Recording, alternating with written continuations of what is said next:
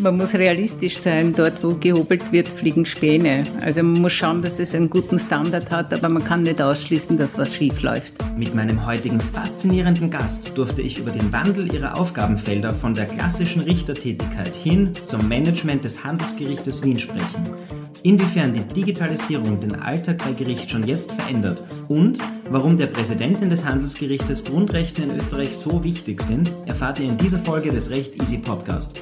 Freut euch auf ein spannendes Gespräch und viel Spaß. Es gibt Gäste, auf die freue ich mich ganz besonders. Und einer dieser Gäste sitzt heute vor mir. Wir haben heute eine absolute Vollblutjuristin vor dem Mikrofon. Es handelt sich bei Frau Dr. Präsidentin Maria Wittmann-Thiewald um die derzeitige Präsidentin des Handelsgerichts. Es ist mir eine riesige Freude, dass ich Sie heute besuchen darf. Herzlich willkommen zum Recht Easy Podcast. Dankeschön für die Einladung und ich freue mich auf das Gespräch und bin neugierig auf Ihre Fragen. Der Titel Präsidentin am Handelsgericht, ähm, das habe ich bei meiner Vorbereitung gemerkt, macht Eindruck. Egal wem ich es erzählt habe, ob es jetzt Juristen sind oder nicht, alle schauen einmal. Also, aha, okay, na, das muss wirklich eine ganz, ganz einflussreiche Person sein. Sie waren Richterin am Oberlandesgericht, soweit habe ich schon recherchiert. Und von dort kam es dann zum Sprung zur Präsidentin. Wie schafft man diesen Sprung? Es ist eine Mischung aus Qualifikation und Glück. Ich habe vorher nie am Handelsgericht judiziert, daher ist es nicht selbstverständlich, dass ich am Handelsgericht gelandet bin. Ich habe aber eine Affinität zum Unternehmensrecht und zwar schon in die Wiege gelegt. Meine Eltern sind Kaufleute gewesen, so dass ich den Eindruck habe, ich kenne mich im Unternehmertum aus, was ja nicht der Fall ist, aber man bildet sich's ein. Und im Jus-Studium äh, hat mir das Handelsrecht bereits gefallen. Danach war ich zwei Jahre Assistentin an der Wirtschaftsuniversität Wien, Gesellschaftsrecht, Universitätsprofessor Peter Doral. Äh, meine Laufbahn bei Gericht hat dann im Bezirksgericht Innere Stadt begonnen und dann am Landesgericht für Zivilrechtssachen Wien. Und mit dem Unternehmensrecht bin ich dann wieder am Oberlandesgericht stärker in Berührung gekommen in einem handelsrechtlichen Senat, wo ich, äh, oder Firmenbuch und Insolvenzrecht. Zeitweise habe ich einen Lehrauftrag an der Wirtschaftsuniversität gehabt und ich war dann auch in der Übernahmekommission tätig. Also mit diesem Wirtschaftsrecht war ich inhaltlich befasst, über Jahre hinweg. Das Überraschende, warum es dann Handelsgericht geworden ist, ähm, war einfach personelle Konstellation, aber auch, und das würde man nicht vermuten, meine Tätigkeit in der Fachgruppe Grundrechte der Richtervereinigung. Wir werden vielleicht später die Gelegenheit haben, dass ich genauer schildere. Aber da konnte ich zeigen, dass ich organisationsfähig bin, führungsfähig und kommunikationsfähig. Und diese Konstellationen sind geschätzt worden. Das erinnert mich jetzt ein bisschen an Amerika und die außerschulischen Aktivitäten, die die ganzen Schülerinnen und Schüler machen müssen, damit sie in Elite-Unis aufgenommen werden. Ist das auch bei Ihnen so und in Ihrer Berufsgruppe, dass man außerhalb des klassischen Berufs auch noch aktiv sein, sein muss, indem man ähm, einen Verein oder eine Interessengruppe gründet, pflegt, mitbetreut? Eigentlich nicht. Eigentlich nicht. Also ich war positiv überrascht, dass das anerkannt wurde. Und ich finde ja, also jetzt scherzhaft gesprochen, Wirtschaft und Grundrechte keinen Widerspruch, sondern im Gegenteil, man braucht äh, einen, ein gutes rechtsstaatliches Umfeld, um gut wirtschaften zu können. Ja, und es gibt ja einem ja auch Sicherheit, Investitionen zu tätigen. Zum Beispiel. Hm. Mhm.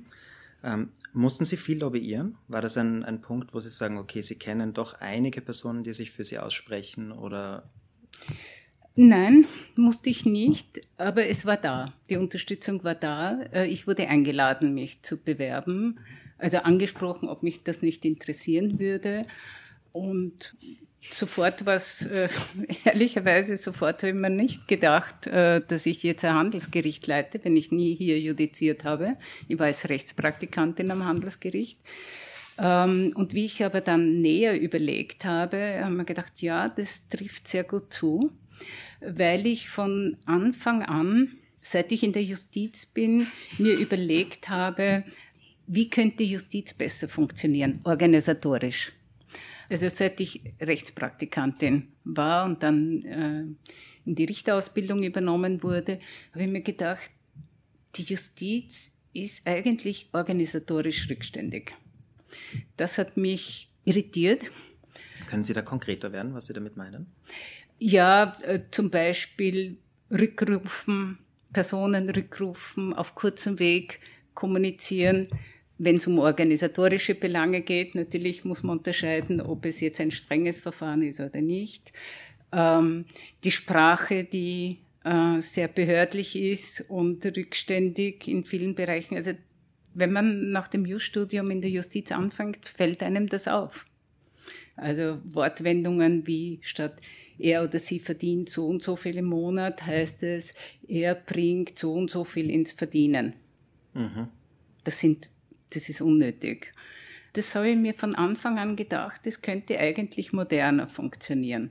Und es war eher Zufall, dass ich nicht in der, äh, im Justizmanagement, dort heißt Justizverwaltung, tätig war, weil immer irgendjemand anderer dort war.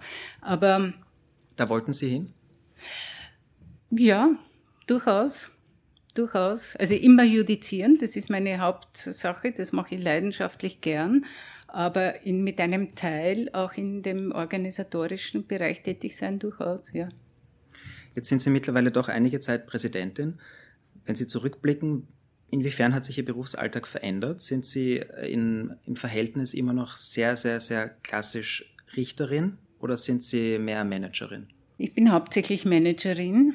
Ähm, mit einem Prozentsatz von etwa einem Drittel judiziere ich noch äh, in einem Rechtsmittelsenat, was Geht ich sehr gerne auch. Es geht mir eigentlich nicht ab, weil die andere Arbeit auch sehr spannend ist. Aber wenn ich äh, im in der Rechtsprechung tätig bin und mir Akten anschaue, genieße ich es. Das ist ein ruhiges, reflektiertes Arbeiten, was im Gegensatz zum Management durchaus erholsam ist. was macht Ihnen mehr Spaß, das Verhandeln oder das äh, Grübeln und äh, Recherchieren und Schreiben? Die Mischung. Die Mischung ist es. Verhandeln, äh, ich verhandle jetzt als Rechtsmittelrichterin nur mehr sehr selten in Berufungsverhandlungen, wenn wir Beweiswiederholungen haben. Aber das hat schon, das hat schon eine spannende Seite, weil ähm, da die Kommunikation in, zustande kommt, wie stelle ich die Fragen, wie sind die Antworten, erreiche ich jemanden, äh, wie ist das Gespräch mit den Parteienvertreterinnen, Parteienvertretern, schafft man einen Vergleich oder nicht, kann man überzeugen.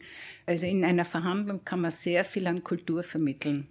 Entwickeln Sie dadurch Menschenkenntnis oder Vorurteile? Ich würde sagen, die Menschenkenntnis entwickelt man außerhalb des Verhandlungssaals im normalen Leben und man sollte die Augen offen haben, in welcher Umgebung man lebt und mit welchen Menschen man zusammentrifft. Das Professionelle, was bei uns Richterinnen und Richtern Voraussetzung ist, ist die Reflexion der eigenen Vorurteile, die haben wir natürlich auch, aber wir müssen darum wissen, welche Vorurteile wir haben, damit wir sie möglichst neutralisieren können. Wird das intern versucht zu bearbeiten? Gibt es ja. Seminare dazu ja. oder Gesprächsgruppen? Wie, ja. wie funktioniert das, um das abzubauen? Ich äh. denke mir, insbesondere im Strafrecht muss das ganz schwierig sein. Es gibt, äh, das fängt in der Ausbildung an. Das ist ein wichtiger Teil der, Aus, der Richterausbildung sei es jetzt Verhandlungsführung, äh, sei es Beweiswürdigung, das Wissen um Wahrnehmungsphänomene, Erinnerungslücken. Äh, es gibt Kommunikationsseminare. Und dann, wenn man beginnt als Richterin oder Richter, weiterhin. Es gibt genug Fortbildungsangebote, Supervision. Und das ist äh, gerade am Anfang sehr wichtig. Und was wir dann auch festgestellt haben, es ist ganz interessant, nach einer gewissen Zeit, nach 10, 15 Jahren wieder ähm, so ein Seminar zu besuchen, um zu schauen, dann habe ich mich eingeschliffen oder bin ich eh ohnehin am guten Weg. Aber mhm. Supervision ist eine der, Supervision und Coaching sind gute Stützen. Sie haben gesagt, Sie haben jetzt äh, zwei Drittel Management-Tätigkeiten. Was bedeutet das? Was kann man sich vorstellen? Sie sind für 50 Richterinnen und Richter verantwortlich, darüber hinaus auch noch sicher über 100 andere Mitarbeiterinnen und Mitarbeiter. Spüren Sie hier eine gewisse Verantwortung für diese Menschen? Was, was bedeutet das Management ja. bei Gericht? Äh, die Verantwortung spürt man gerade in Zeiten von Corona-Pandemie außerordentlich. Es ist gar nicht so leicht darzustellen, was man tut, weil man oft den Eindruck hat, man ist sehr beschäftigt und ich habe nichts getan, außer telefoniert, gesprochen, E-Mails geschrieben äh, äh, und Leuten gesagt, was sie tun sollen. Eine der Tätigkeiten ist zu schauen, dass wir genug Personal haben. Und wenn Personal, wir, haben, wir sind ein relativ junges Gericht, was die Richterinnen und Richter anlangt, äh, hohe Fluktuation, so dass die Nachbesetzungen äh, gelingen, dass die Abteilungen besetzt sind. Das ist äh, relativ hoher Aufwand. Die, das Gleiche gilt dann auch für die Kanzleien. Und wir haben, ich sage immer, wir haben am Handelsgericht vier Teilrepubliken. Das sind die Streitabteilungen, Firmenbuch, Insolvenz und die Rechtsmittelabteilungen. Also, die einmal personell gut besetzt sind.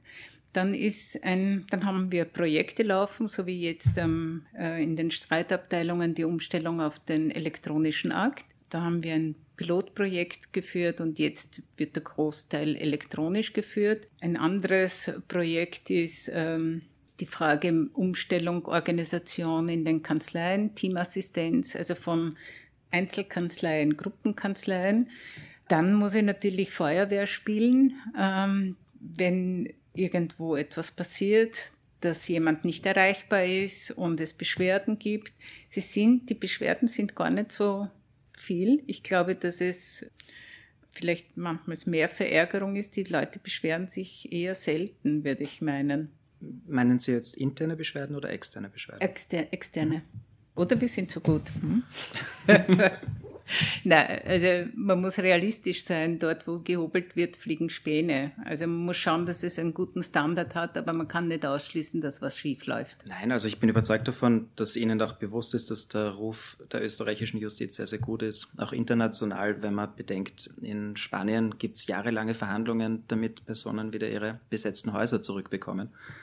Ähm, sowas würde in Österreich einfach nicht passieren. Ähm, es gibt wirklich äh, ganz gute Abwägungen, was ist jetzt wirklich dringend und wichtig und woran glauben Sie liegt das, dass das in Österreich gelingt und dann in anderen europäischen Ländern nicht? Was denn, ich kann jetzt nur für den Zivilbereich sprechen. Ich glaube, wir haben eine sehr gute Gesetzeslage. Wir haben eine hervorragende Zivilprozessordnung, die sehr stringent ist, dank dem Herrn Franz Klein. Eine lange gewachsene Gerichtsstruktur. Das Handelsgericht Wien wurde mit 1. Juli 150 Jahre alt. Also damals wurde die Gerichtsstruktur so umgestellt, wie wir sie kennen. Und ich glaube, es ist auch das sozusagen die Tradition der Verwaltung, das Bewusstsein von Verwaltung äh, jahrhundertelang ist. Also die österreichisch-ungarische Monarchie hat eine sehr äh, hat eine sehr gute Verwaltung gehabt. Also man hat ein, eine Vorstellung äh, gehabt, dass es staatliche Strukturen braucht. Ich bin jetzt nicht ganz sicher, ob das ein Blödsinn ist oder nicht, aber ich, ich stelle mir das vor. Also es gibt gute Grundstrukturen. Und dann hat vielleicht waren, weiß ich nicht, war das 70er, 80er Jahren, wo man begonnen hat mit, äh, mit der EDV-Umstellung, Grundbuch, Firmenbuch und das ist schon ein immenser Schub gewesen. Also in der IT-Ausstattung ist Österreich innerhalb der EU weit vorne. Und das bauen wir aus. Also wir sollten auch die Pole Position, an der Pole Position bleiben. Ich wollte Sie das eigentlich später fragen, aber nachdem Sie diese Stichworte jetzt fallen lassen haben, muss ich das jetzt schon machen. Äh, Sie setzen sich, soviel ich weiß, dafür ein, dass äh, Grundbuch und Firmenbuch kostenlos sein soll. Ist das richtig? Ich setze mich ein fürs Firmenbuch, dass die Grunddaten kostenlos sind. Also die, es ist äh, basiert auch auf einer EU-Regelung, aber Gott sei Dank dass man die Firma und die vertretungsbefugte Person leicht abfragen kann. Ich finde, das Ziel ist noch nicht erreicht. Sie sind jetzt die Präsidentin des Handelsgerichtes. Äh, das Handelsgericht verdient auch ganz gut mit diesen Dingen. Ist das jetzt ein Interessenkonflikt Ihrer Meinung nach, dass Sie sagen, dass die, die österreichische Justiz ist äh, eine der wenigen Behörden, die, die sich selbst trägt? Wenn Sie jetzt sagen, Sie setzen sich für offene Daten ein, ist das natürlich einerseits sehr, also ich verstehe, wo die Ideologie herkommt. Andererseits ist es natürlich schon toll, dass, dass die Justiz es schafft, nicht zusätzlich noch Geld zu benötigen. Grundsätzlich bin ich schon, soll es schon Gebühren geben, äh, Gerichtsgebühren. Sie sind in Österreich zu hoch, eindeutig. Ich habe bereits äh, bei meinem Amtsantritt vor fünf Jahren gesagt, das Firmenbuch ähm, sollte zu einem Teil frei und leicht und kostenfrei zugänglich sein, die Basisdaten die, die Firma, die vertretungsbefugten Personen und die Firmenbuchnummer. Ein Teil davon, nämlich die Firma, ist jetzt auch schon, das ist auch schon eine EU-Regelung geworden. Zu Grundbuch habe ich mich nicht geäußert, da möchte ich auch, ich, ich glaube, da kann man schon äh, Gebühren verlangen, ob sie jetzt zu hoch sind oder nicht, das traue ich mich jetzt nicht sagen. Aber insgesamt sind die Gebühren äh, für die Justiz im Vergleich äh, zu anderen EU-Mitgliedstaaten weit zu hoch. Äh, das kann ich vor allem in den Streitbereich sagen. Das ist, es müsste zumindest eine Deckelung vorgesehen werden. Und das ist auch der Standpunkt der Richtervereinigung. Also das ist schon, das sagen wir auch immer wieder. Und ich glaube auch, dass es, dass uns Streitigkeiten unter anderem sozusagen verloren gehen weil man in einem anderen Land äh, einklagt, weil die Gebühren zu hoch sind. Aber da kann man streiten. Wenn die Interessenvertretung dieser Meinung ist, wer legt sich dann quer? Das Finanzministerium. Und gibt es da einen Diskurs? Ja, laufend.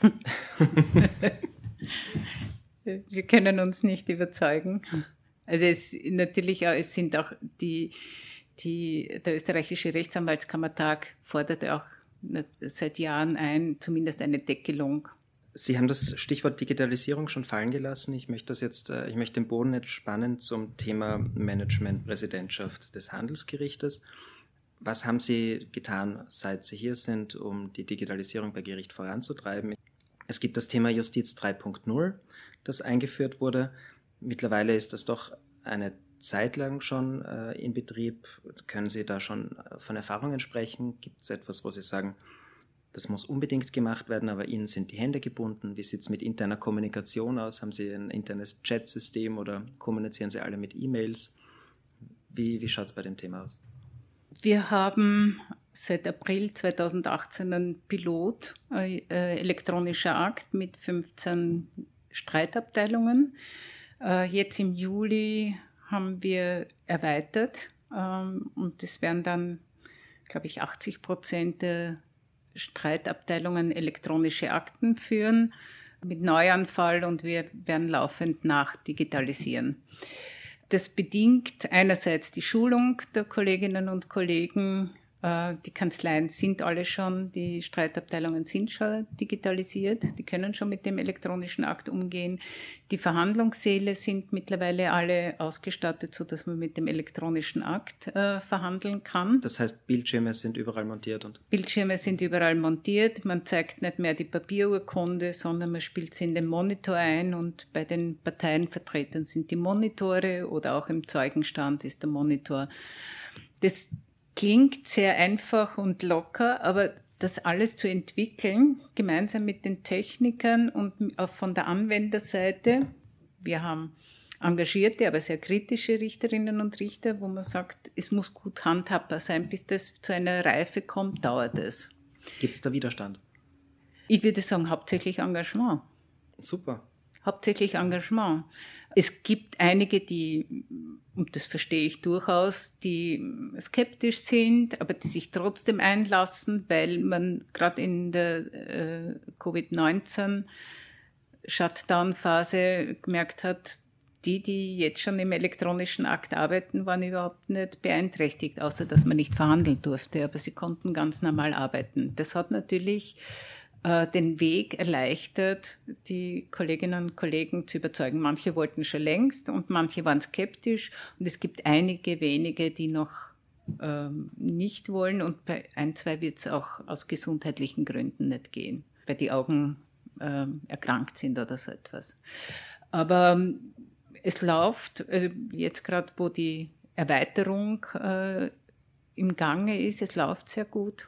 Die, die Aktenbearbeitung erleichtert manches, indem man, wenn man versiert ist, umgehen kann, indem man markiert, sichtet, äh, sich den Akt elektronisch gut aufbereitet. Was ich noch nicht weiß, ist, wie es mit den sehr umfangreichen Schriftsätzen geht, diese zu lesen. Also wir haben viele Schriftsätze, das normale ist 30 Seiten, aber 70, 80, 100 Seiten und das am Schirm zu lesen, da tue ich mir als sozusagen älteres Semester schwerer. Die Jüngeren, weiß ich nicht, ob sie, ob sie das jetzt durchlesen oder doch teilweise ausdrucken. Also ich muss Ihnen gestehen, ich war ja auch in der Anwaltei ein paar Jahre und ich habe selbst wenige Seiten zum Teil ausgedruckt, weil mir dann äh, Dinge besser aufgefallen sind.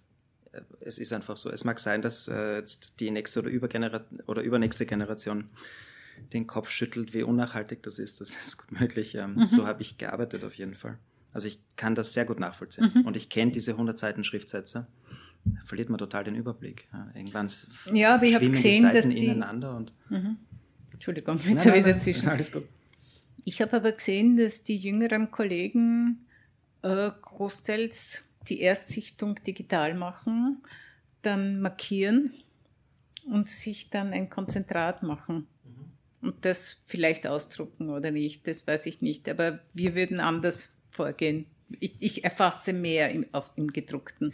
Gibt es einen Unterschied im Arbeitsalltag bei den jüngeren Kollegen und bei den älteren, was das Recherchieren betrifft? Greifen Sie eher zum physischen Buch und die Jüngeren gehen sofort ins Internet, oder? Ja, genau so. Ja? Mhm. Und haben Sie Interesse, das umzustellen für sich selbst oder ist das einfach eine Gewohnheit, die Sie auch genießen? Ich, ich bin jetzt 60, also ich werde fünf Jahre noch arbeiten und ich hole mir gern die erste Information aus einem Kurzkommentar. Und dann recherchiere ich schon auch gern im Internet, aber die erste Information habe ich gern im Kommentar. Was ist die erste Quelle im Internet? Je nachdem, wenn es eine Neulandgeschichte ist und ich mir ähm, äh, Literatur brauche, dann ist es natürlich die RDB und Manz und LexisNexis. Wenn ich eher recherchiere nach Entscheidungen, dann gehe ich natürlich ins RIS. Und Google? Und Google. Aber das sage ich nur, im Vertrauen, das darf man nicht weiter sagen. das ist aber wirklich nicht schlecht, wenn ich so, ja, also vor allem bei internationalen Entscheidungen, BGH-Entscheidungen oder EuGH-Entscheidungen oder, oder EGMR-Entscheidungen, wenn wir da ein Wettrennen machen, wer schneller eine Entscheidung findet, dann bin ich mit Google schneller. Es ist wirklich gewaltig, was die finden. Ja. Ich habe hab die gleiche Erfahrung gemacht. Mhm. Und wie sieht es mit interner Kommunikation aus? Haben Sie da ein Chatsystem oder schreiben Sie sich alle E-Mails? Die ist noch verbesserungsbedürftig und wir sind am Arbeiten. Die interne Kommunikation erfolgt durch Intranet. Es gibt ein Intranet für den Justiztower oder für das Handelsgericht speziell. Sehr viel noch mit E-Mail. Und es, wir haben Chatplattformen ausprobiert. Das, das ist noch nicht das ist noch nicht, das hat sich noch nicht so etabliert. Mhm. Ich nehme an, weil viele Systeme auch auf einem Cloud-System basieren und sie wollen die Daten aber auf den eigenen Servern haben. Das ist sicher gleich einmal ein Ausschlusskriterium. Was jetzt in der Corona-Zeit ganz intensiv dazu gekommen ist als Kommunikationsmedium, ist Zoom. Zoom-Besprechungen, Zoom-Konferenzen, Zoom-Verhandlungen. Hatten Sie Zoom-Verhandlungen?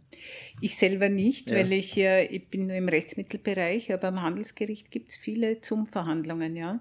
Und zu Zoom muss man sagen, dass ähm, das Justizministerium zum Lizenzen, Lizenzen erworben hat und die Daten auf einem eigenen Server gelagert sind. Also sie sind nicht in einer Cloud. Was sagen Ihre Kolleginnen zu den Zoom-Verhandlungen?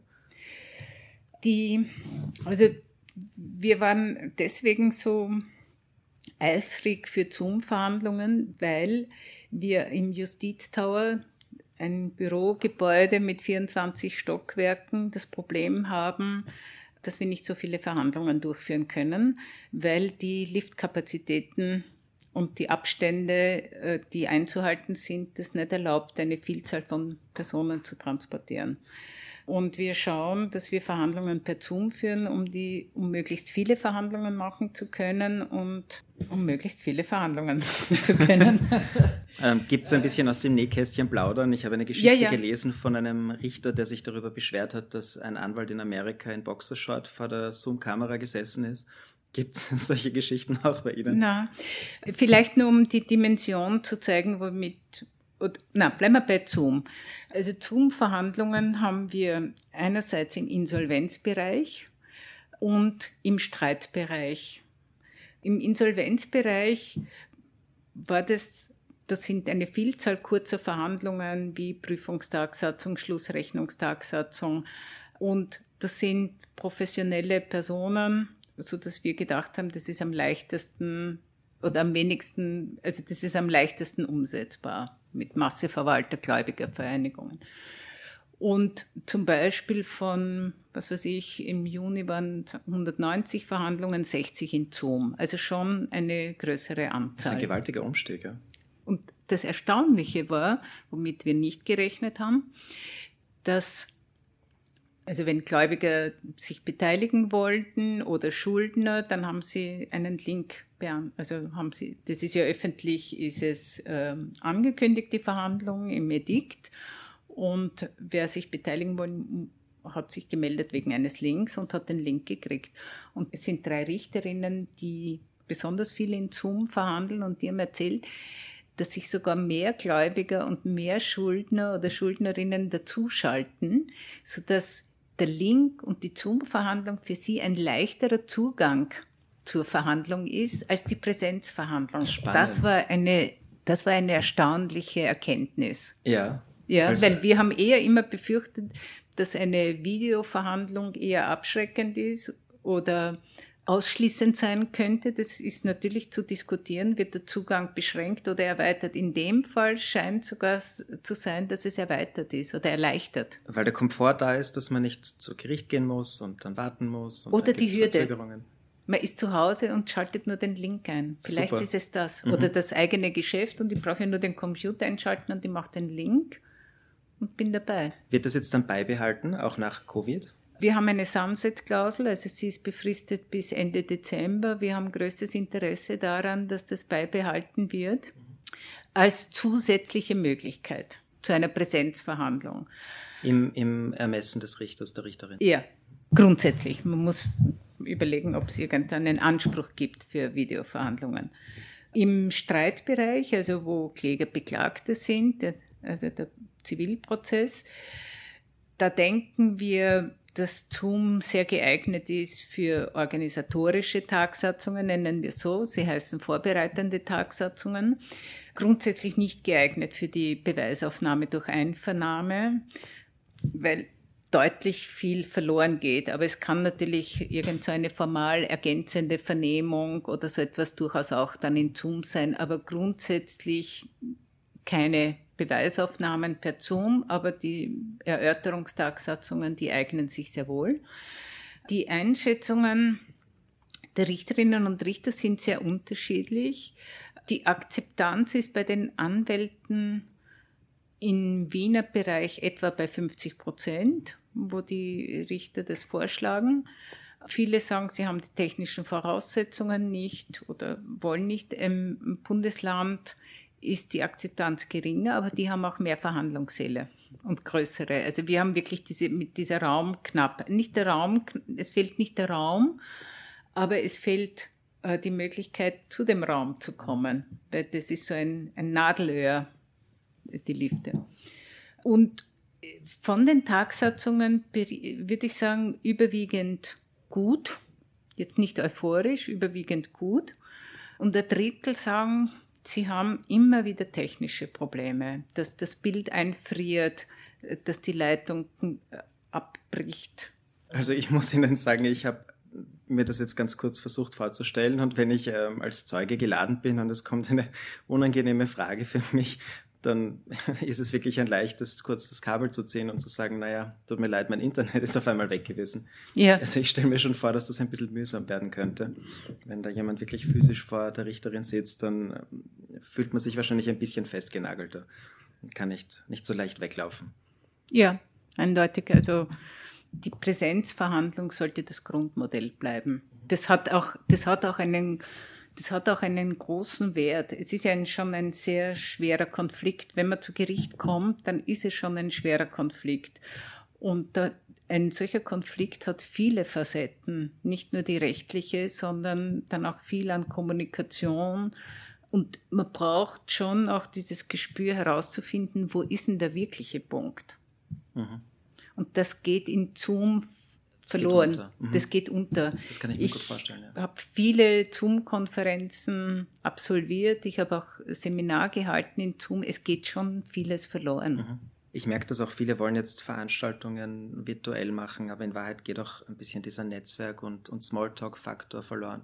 Ich kenne das äh, auch aus, Büro, aus der Bürowelt, dass man bei einem Café zusammen etwas plaudert und bespricht. All diese Dinge sind virtuell nicht machbar. Also vielleicht. Die Leichtigkeit geht verloren. Ja. Und das Kreative. Es wird auch so sachlich. Es wird mhm. dann eigentlich nur noch über das Berufliche gesprochen, aber gerade in diesem, in diesem Twitter, dass man eigentlich beruflich, aber auch ein bisschen privat wird, da kommen auf einmal neue Ideen auf und das passiert eigentlich nur persönlich. Das ist meine Erfahrung. Das kann ich nur bestätigen. Mhm. Also für, äh, für dienstliche Besprechungen, wo man bestimmte Agenda hat und wo man das durch oder laufende dienstliche eignet sich das zum wunderbar. Sobald man gestalterischer werden will oder äh, persönlicher werden will, da ist es nicht geeignet. Ja. Jetzt zeichnet sie meiner Meinung nach noch etwas wirklich herausragend aus. Sie haben gegründet die Grundrechtsaktivitäten in der Richtervereinigung, sind dort auch sehr, sehr aktiv. Ähm, bevor wir zu diesem Aspekt kommen, nur eine kurze Frage vorab. Wozu gibt es die Richtervereinigung selbst? Warum ist es für Sie interessant, dass Sie dort aktiv sind? Und warum sind Sie der Meinung, dass es das Thema Grundrecht jetzt ganz speziell noch einmal so intensiv braucht? Die Richtervereinigung äh, gibt es seit über 100 Jahren. Ich glaube 1907 wurde sie gegründet. Ist eine Berufsvertretung und Berufsvertretungen sind enorm wichtig. Und was die Richter anlangt und Richterinnen anlangt, äh, um auch tatsächlich eine Unabhängigkeit zu schützen. Ich habe in manchen EU-Projekten mitgearbeitet, in Twinning-Projekten, sei es in Albanien, Ukraine und in der Türkei. Und wenn es keine Berufsvertretung gibt, dann sind die Mitglieder dieses Berufs, so auch die Richterinnen, Spielball. Das, man hat keine, man kann kein gegenüber einer Regierung äh, kann man kein Gewicht entfalten als Einzelperson. Also man braucht man braucht das einerseits auch für Willensbildung, sich ähm, zu formieren, was, was sind unsere Grundsätze, einen Standpunkt zu haben. Und die Richtervereinigung schaut jetzt also nicht nur darauf, wie die Mitglieder, die Richterinnen und Richter sind, sondern auch, wir haben ja auch eine Aufgabe in der Gesellschaft, die Rechtsstaatlichkeit zu fördern, ist auch ein Grundsatz der Richtervereinigung. Also wir schauen auf uns und wir schauen auf die Gesellschaft, in der wir tätig sind und in der wir Aufgaben haben. Fast alle Richterinnen und Richter sind Mitglied der Richtervereinigung. Wir sind nicht fraktioniert. Das wäre auch komisch. Wir sind ca. 2000 Richterinnen und Richter. Wenn wir uns noch aufteilen würden, bringen wir kein Gewicht zustande. Ich halte das für notwendig und ist mir auch ein Bedürfnis, mich auseinanderzusetzen. Jetzt nicht nämlich über den Alltag hinaus, über Grundsatzfragen, auch die, dann kann schon auch die Gehaltsfrage sein, welchen Status wir haben, aber genauso haben wir debattiert die ethischen Grundsätze. Die Richtervereinigung hat einen Ethikcode, die Welser Erklärung, was sind unsere Standards. Das ist schon, es ist schon sehr notwendig, sich mit anderen auszutauschen, um ein Berufsbild zu entwickeln ein reifes. Je älter man wird, desto wichtiger sieht man es. Ähm, wenn man jünger ist, will man einfach, einfach mit anderen auch schauen, in welcher Situation. Man will nicht allein sein. Vielleicht ist es das. schlicht und einfach nicht allein sein. Also der Beweggrund, äh, eine Fachgruppe Grundrechte zu gründen, hat sich entwickelt. Ähm, wir haben wie halt, äh, man, man, probiert was aus. Wir haben Seminare, Wochenendseminare gehabt mit berufsnahen Themen und haben viel diskutiert über Vorurteile, die Justizgeschichte, psychologische Momente der Entscheidungsfindungen oder wir haben Schriftsteller eingeladen gehabt oder Schriftstellerinnen. Und wir haben dann natürlich auch Juristisches debattiert oder haben Veranstaltungen gemacht, was weiß ich, eingetragene Partnerschaft für alle. Und das ist immer auf einer, jetzt würde man sagen, Pop-up, quasi als Einzelgeschichte. Und dann haben wir gesagt, naja, aber eigentlich, was wir machen, ist ja eine ernsthafte Geschichte. Und das muss ja nicht nur so in, in Außenseiterform daherkommen. Und dann ist die Idee ähm, aufgekommen, womit wir uns beschäftigen, sind Grundrechtsfragen. Dann ist es, so ist es, hat sich's entwickelt.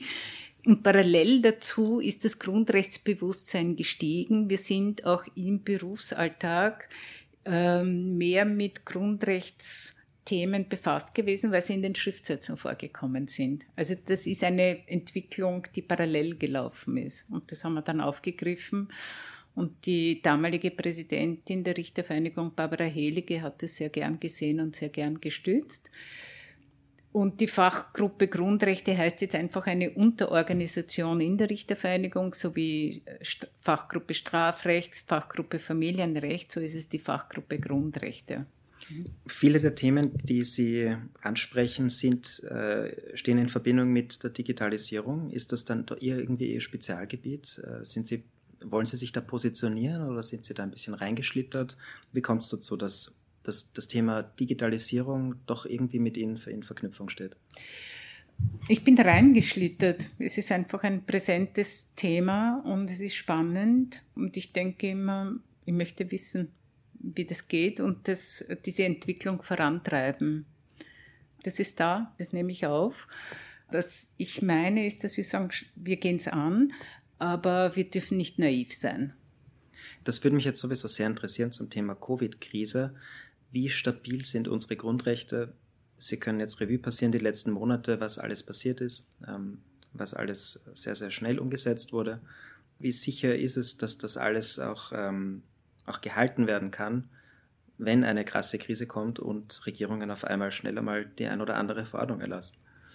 Ja, die, also die Covid-Krise hat natürlich zu einer massiven Einschränkung der Grundrechte geführt. Denken wir jetzt nur an die Beschränkungen, zahlreichen Beschränkungen ähm, in den Covid-Gesetzen und in den Verordnungen, Betretungsverordnungen. Unser Standpunkt war grundsätzlich, dass wir sagen, bis jetzt, nennen wir es bis Anfang Sommer, wo wir uns äh, intern geäußert haben, wir halten es grundsätzlich als verhältnismäßig. Und natürlich muss man wachsam sein. Also das heißt, wie sind die einschränkenden Gesetze, sind die zeitlich befristet? Dann wissen wir, dass wir ein gutes Rechtssystem haben. Das heißt, es ist eine wichtige Geschichte. Das sieht man jetzt auch am VfGH-Erkenntnis, wie wir darauf reagieren man kann, also ich würde es, auch wenn jetzt manches verfassungswidrig ist, das kann passieren, ja. Das muss aber auch jetzt in Ordnung gebracht werden. Aber Fehler können passieren. Aber das hat auch der Verfassungsgerichtshof gesagt. Grundsätzlich die Maßnahmen, also vor allem was die Betretungsverbote anlangt, sind schon möglich, gesagt, ja. aber es war halt gesetzestechnisch und verordnungstechnisch nicht richtig umgesetzt und deswegen verfassungswidrig. Oder die eine, es hat dann diese Ungleichbehandlung mit den 400 Quadratmeter großen äh, Verkaufslokalen gegeben, wo man sagt, ja, dort darf man hingehen und dort nicht. Das kann schon sein. Also man muss schon wachsam bleiben. Derzeit würde ich nicht Alarm schreien. Aber im Großen und Ganzen halte ich die Situation noch im Balance. Die Fachgruppe Grundrechte hat zwei Stoßrichtungen. Die eine Geschichte ist, dass sie Aus- und Fortbildung innerhalb der Justiz, was Grundrechtsfragen anlangt, forciert. Wir haben ein Ausbildungsmodul erarbeitet oder laufend Veranstaltungen Flaggschiff ist der Grundrechtstag. Der letzte war 2019 zum postdemokratischen Rechtsstaat. Hier nehmen wir so Grundsatzthemen auf. Der nächste wird sich beschäftigen mit Krankheit und Freiheit, wo wir dann die Covid-Situation reflektieren wollen, aber auch weiter reflektieren werden. Und die zweite Stoßrichtung oder die zweite Aufgabe, die wir sehen, ist in Kontakt mit anderen Berufsgruppen und Wissenschaften zu treten, in diesen interdisziplinären Austausch. Und eigentlich gibt es noch eine dritte Geschichte, das ist, äh, dass wir Stellungnahmen äh, zu Gesetzen äh, vorbereiten, die die Richtervereinigung abgibt. Das machen die einzelnen Fachgruppen. Und bei den Stellungnahmen zum Beispiel sehr intensiv war das bei der Vorratsdatenspeicherung. Da haben wir uns sehr skeptisch, sehr kritisch geäußert äh, zur Verstaatlichung der Rechtsberatung. Laufend jetzt ist auch das Covid-19-Gesetz zu begutachten. Es wird das Gesetz Hass im Netz, also dieser Gesetzeskomplex kommen. In diesem Zusammenhang ähm, habe ich entdeckt, dass Sie auch Autorin eines Buchs sind, Körpercodes. Mhm. Worum geht es da? Körpercodes ist der Tagungsband des Grundrechtstags 2009 in Graz. Damals haben wir uns beschäftigt und die Debatte war damals sehr heiß. Ähm, wie weit darf, man, darf die Medizin eingreifen in das ungeborene Leben? Was heißt Wrongful Birth, Wrongful Conception? Was sind die Schadenersatzansprüche? Also sehr schwierige Fragen, die aber auch schon bei Gericht anhängig waren.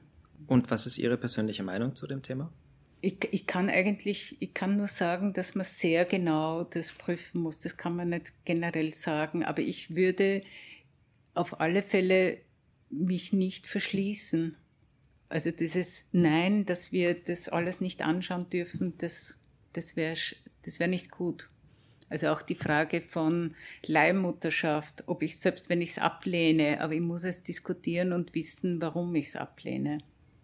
Ja, vor allem muss man es ja auch globalisiert betrachten, oder? Ja. Dann gibt es auf der anderen Seite der Welt ein Labor, das macht das alles. Ja. Und wir haben hier eigentlich keine Ahnung, was dort passiert. Das kann ja, ja auch nicht passieren, ja. oder? Wir müssen kundig sein und das haben wir dann auch am Grundrechtstag gesehen, dass wir die, es, es hat den Horizont geöffnet, dass das höchst komplex ist. Mhm. Aber wir sind eine komplexe Gesellschaft, also wir sollten uns nicht verschließen. Und hat das Thema Buchschreiben für Sie eine Leidenschaft ausgelöst? Ist Nein, überhaupt nicht. also war eher mühsam für Sie, oder? Wir haben uns das geteilt mhm. und das ist ein Tagungsband, also da musste man eher Lektorenarbeit machen. Ich wundere mich, dass es so viele fleißige Menschen gibt, die, die diese Mühsal, äh, sich der Mühsal unterziehen, Kommentare zu schreiben, Monographien zu schreiben. Das ist wirklich eine höchst anstrengende Arbeit, bringt aber sehr viel. Methodisch bringt es sehr viel. Äh, ich habe bei einer Vorauflage des ABGB On Kommentar äh, mitgeschrieben, die GSBR, Gesellschaft bürgerlichen Rechts.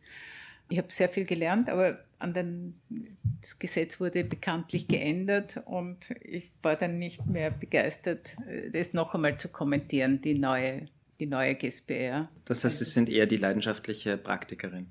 Ich bin die Praktikerin, mhm. ja, die Rechtsanwenderin, schätze aber außerordentlich die Wissenschaft als Stütze. Ja, also die Komplexität ist mir nicht, ähm, die Komplexität, das stört mich nicht.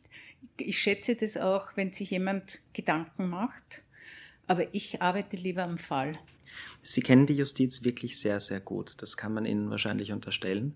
Wenn Sie jetzt die Möglichkeit haben, als Justizministerin eine Sache zu ändern, welche wäre das? Ich ändern? Was heißt ändern? Wenn Sie eine Maßnahme setzen dürften. Die interne Kommunikation modernisieren. Inwiefern? Also wenn ich Justizministerin wäre und wenn ich sage, ich darf mir was wünschen, was ich gerne machen würde, es gibt ja viele Pflichtprogramme, dann würde ich gerne die Kommunikation, die interne Kommunikation modernisieren mit, den, mit der Sprache und den Kommunikationswegen. Aber auch würde ich gerne den Internetauftritt nicht des Ministeriums, der ist wunderbar, aber der einzelnen Gerichte verbessern wollen weil ich glaube, dass die Justiz sehr viel besser arbeitet, als es sichtbar ist. Ich muss sagen, das klingt nach einem großen Lob an die Justiz von Ihnen, wenn Sie sagen, das, was Sie ändern wollen würden, wäre der Webauftritt. Ich möchte es nicht darauf reduziert haben, mhm. aber das ist etwas, wo ich sage, das ist ja gar nicht so eine große Sache. Mir ist aufgefallen, dass sehr, sehr viele Frauenrichterinnen werden wollen.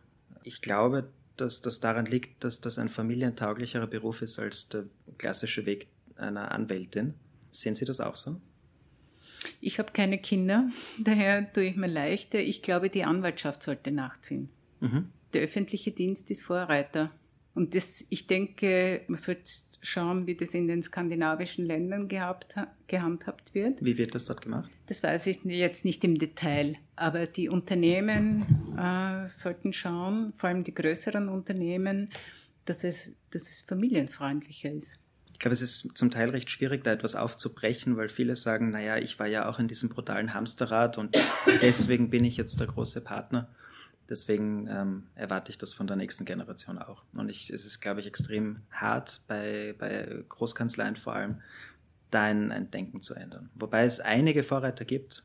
Ich hatte die, die Frau Dr. Daniela Hoemer von Haslinger Nagele auch im, im Interview und die hat äh, ein ganz ein tolles Modell, ein Familienmodell in der Großkanzlei.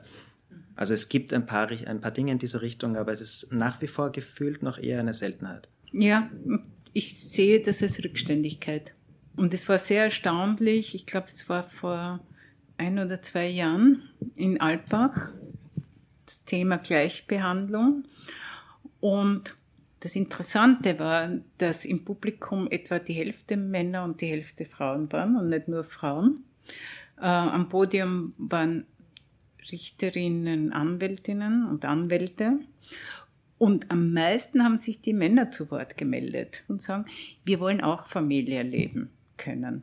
Und das habe ich sehr spannend, spannend gefunden. Und das war dann auch eine, das waren Anwälte, jüngere Anwälte. Und ich glaube, wenn ich das richtig einschätze, die Generation nach mir hat da einen größeren Sinn für Balance, Familie und Beruf. Es wird auch mehr eingefordert als früher. Ja. Ja. Sie haben, bevor Sie in die Juristerei gegangen sind, ähm, etwas mit Musik gemacht. Ist das eine alternative Karriere gewesen? Ja, ich habe Musik studiert, ich habe Orgel, äh, begonnen, Orgel zu studieren. Aber mein Talent war nicht groß genug, so dass ich dann das Studium abgebrochen habe. Das war mir einfach in Wien zu schwer. Aber die Leidenschaft war, hat nicht gefehlt. Die Leidenschaft hat nicht gefehlt, aber das Talent. Und äh, praktizieren Sie das in der, also privat ich, nach wie vor? Ja, aber nur für mich. Okay, schön. In sehr, äh, ja, das ist so ein, äh, eine schöne Oase. Mhm. Ich glaube, jeder braucht eine Art künstlerischen Ausgleich. Ähm, für manche kann es auch Sport sein. Ähm, ja. Irgendeine Art von Ausgleich. Irgendeine ja. eine Gegenwelt. Mhm. Die Schlussworte gehören Ihnen. Was wollen Sie angehenden und jungen Juristinnen und Juristen mitgeben?